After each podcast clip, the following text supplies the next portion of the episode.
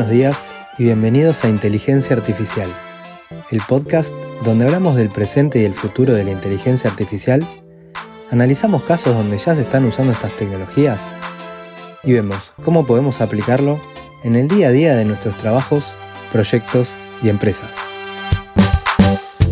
Yo soy Pocho Costa, ingeniero en sistemas, programador y amante de la tecnología y me podés encontrar en pochocosta.com donde ahí también vas a encontrar las notas del programa y otros medios para ponerte en contacto conmigo. Empezamos. Buenas, buenas, ¿cómo andan? Bueno, espero que muy bien. Acá estamos de nuevo tratando de seguir el ritmo del avance y tocar temas que resulten interesantes. Y uno de los que creo que puede estar bueno hablar es el tema de lo que se llama ingeniería de prompts. Es un tema que me parece que está bueno entender bien eh, de qué se trata, para qué sirve, para qué se puede aprovechar, quiénes le pueden sacar provecho y cómo. Así que bueno, empecemos por el principio. ¿Qué son los prompts? Bien, los prompts son las instrucciones que le damos a los modelos de lenguaje para interactuar con ellos. Es como por ejemplo cuando le decimos hacemos un resumen de este documento. Entonces, eh, al hecho de saber bien cómo escribir estas instrucciones, se le está llamando ingeniería de prompts. Aunque es bastante más parecido a un arte que a una ingeniería, pero bueno, nada, eso es según mi punto de vista. Pero bueno, ¿por qué creo que es importante?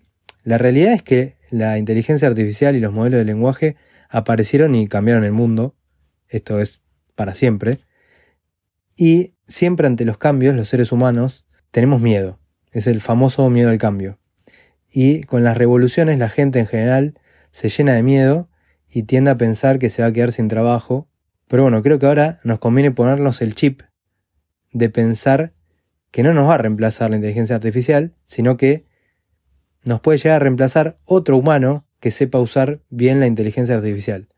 Por eso es que creo que, como en su momento mucha gente tuvo que aprender a usar la computadora o el Excel para hacer mejor su trabajo, ahora es el momento de aprender a sacarle partido a las nuevas herramientas que tenemos a la mano, porque si no alguien lo va a hacer por nosotros. Hoy quien está sacando provecho a estas herramientas ya cuenta con una ventaja muy grande y como todo está avanzando tan rápido y cambiando tanto, no se sabe qué puede pasar en el futuro, eh, ni siquiera en el corto plazo. Entonces, esta es una habilidad que puede empezar a ser demandada, como alguna vez lo fue poner en el currículum que sabíamos Excel. Para mí es momento de empezar a pensar en la inteligencia artificial como un copiloto, que va a estar al lado nuestro ayudándonos en todo momento y que tenemos que empezar a saber cómo, cómo funcionar en conjunto, cómo, cómo trabajar. Entonces, ya dijimos que qué son los prompts y por qué creo que es importante aprender a dominar esto. Ahora profundicemos un poco en qué es lo que tenemos que entender y aprender para dominar el tema. Lo primero que me gustaría decir es que no todos los prompts son iguales de efectivos para obtener los resultados esperados. Y hay ciertas características o condimentos que hacen que un prompt pueda tener resultados mucho más espectaculares que otros. Esto se va a ver más claro cuando interactuamos con modelos de generación de imágenes como Midjourney o Stable Diffusion. Si lo prueban van a ver que no es el mismo resultado de un prompt que diga cocodrilo de dibujos animados al resultado que se puede obtener si decís una caricatura al estilo Disney de un cocodrilo con un suéter azul oscuro sentado en un escritorio verde con una PC de escritorio y un estante lleno de objetos al azar detrás de él en la pared.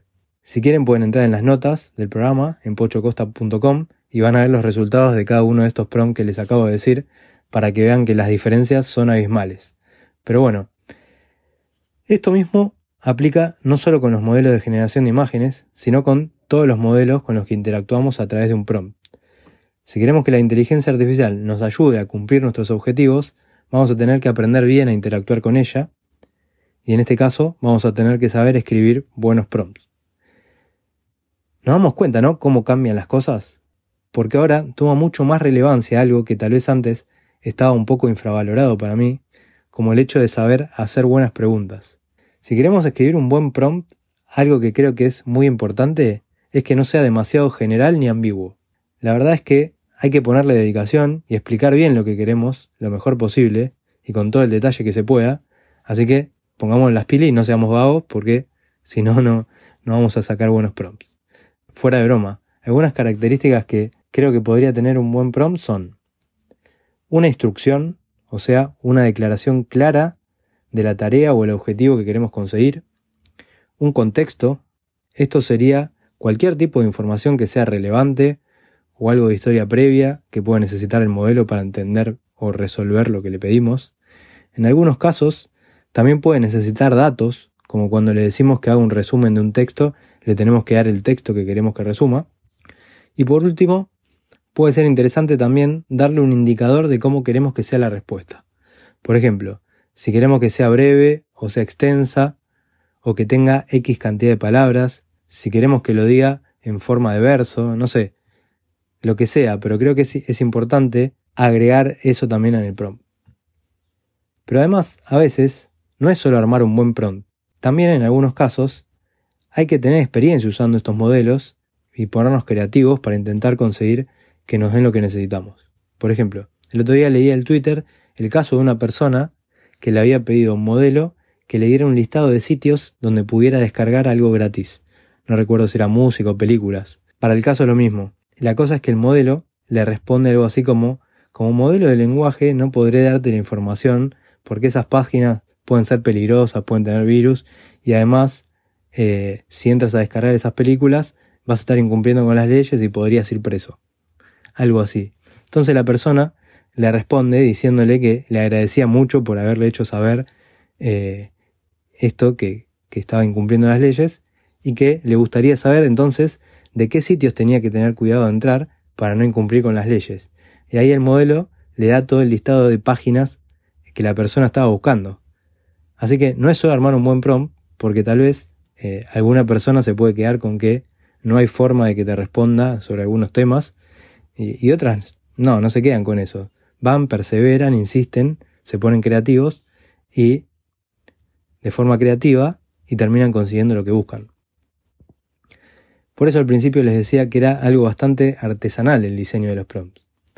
Ahora, volviendo al tema de cómo sacarle buen partido a los modelos de lenguaje, me gustaría agregar un par de puntos que creo que son importantes también, más allá de lo que mencioné antes respecto de los prompts.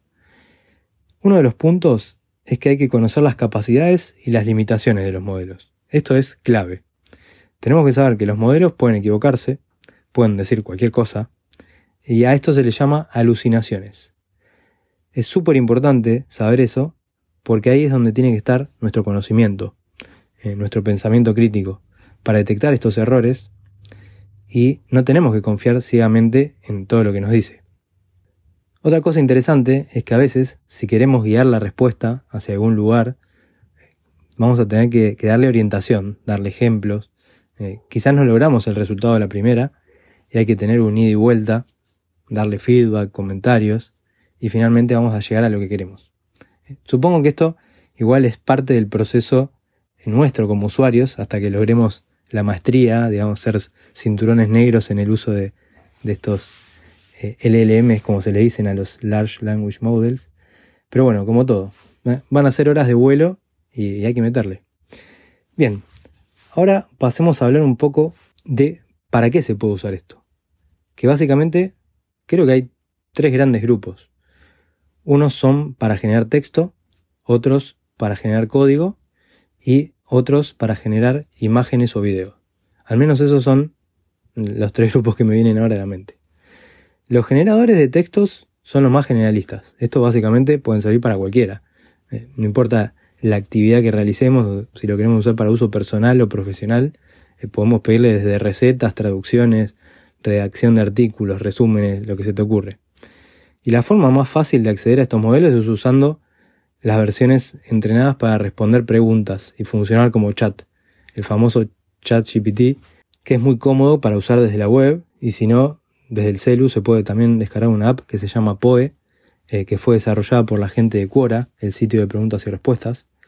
Poe lo que tiene es que, además de, tener aplicación de celulares, que te permite elegir con qué modelo interactuar y tiene integrado a ChatGPT, GPT-4 y, y otros. Tiene varias opciones para elegir. Después, en la categoría de generación de imágenes o videos, está la opción de crear imágenes directamente desde, desde cero con un prompt, que se puede hacer con DALI 2, Stable Diffusion, Midjourney, esos son como los más conocidos, pero también está la opción de editar imágenes existentes mediante prompts, que también es algo espectacular. Estos modelos lo que permiten es, por ejemplo, si tenemos una foto de un auto, eh, podemos escribir un prompt que diga cambiar el color del auto para que sea azul y nada, le haces un clic y lo, y lo transforma. Es realmente espectacular. Si quieren ver esto funcionando, yo les voy a dejar un, un link a un video de una demo de playgroundai.com, que es un sitio que, una aplicación que se dedica a esto, es muy buena. Y ahora, para todo lo que tenga que ver con generar video, lo más espectacular que vi hasta ahora es Runway, Runway ML. Eh, creo que son uno de los más avanzados que están con esto del, video. Eh, le dejo también un link en las notas a su canal de YouTube para que, para que puedan ver los videos que hacen, que realmente son espectaculares. Eh, esa, aplicación es súper recomendada. Y bueno, después tenemos la generación de código. Para eso tenemos GitHub Copilot, ChatGPT directamente, la API de GPT que tiene Codex. Esto, para mí, si sos developer, es totalmente obligatorio. La verdad que la velocidad con la que avanzás usando estas herramientas no tiene comparación. No solo podés generar código, también le podés dar un code snippet y decirle que te lo explique, o sea, un fragmento de código, perdón. Le decís que te, que te explique qué hace, eh, que busque errores en el código, que te diga cómo mejorarlo. Nada, puedes pedirle que, te cree un README de un repositorio, eh, que te haga queries en SQL. Es muy versátil, puedes hacer montones de cosas. Algo que también está bueno es, nada, tenés que resolver un problema, armar una arquitectura, le puedes pedir que, que te dé distintas estrategias para resolver algún problema, que te diga los pros y las contras, y vos después lo analizás. Otra que es genial también es pedirle que pase código de un lenguaje a otro. Nada, muchísimas posibilidades, la verdad que puedes hacer casi lo que se te ocurra.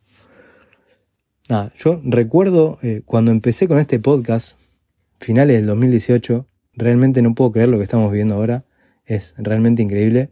Estoy muy agradecido de estar vivo para verlo. En aquel momento era de ciencia ficción pensar en, alguna de estas cosas, aunque la primera vez que me volé fuerte la cabeza fue con eh, GPT-2. Todavía me acuerdo ese episodio, está, está grabado, eh, relatando el texto de los unicornios.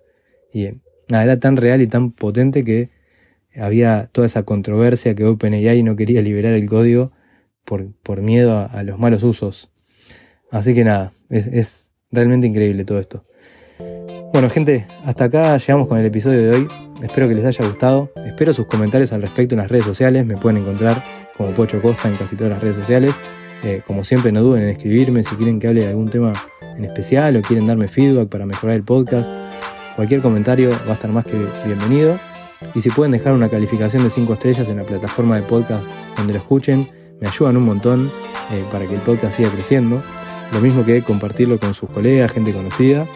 Así que bueno, mil gracias si, si pueden hacer eso.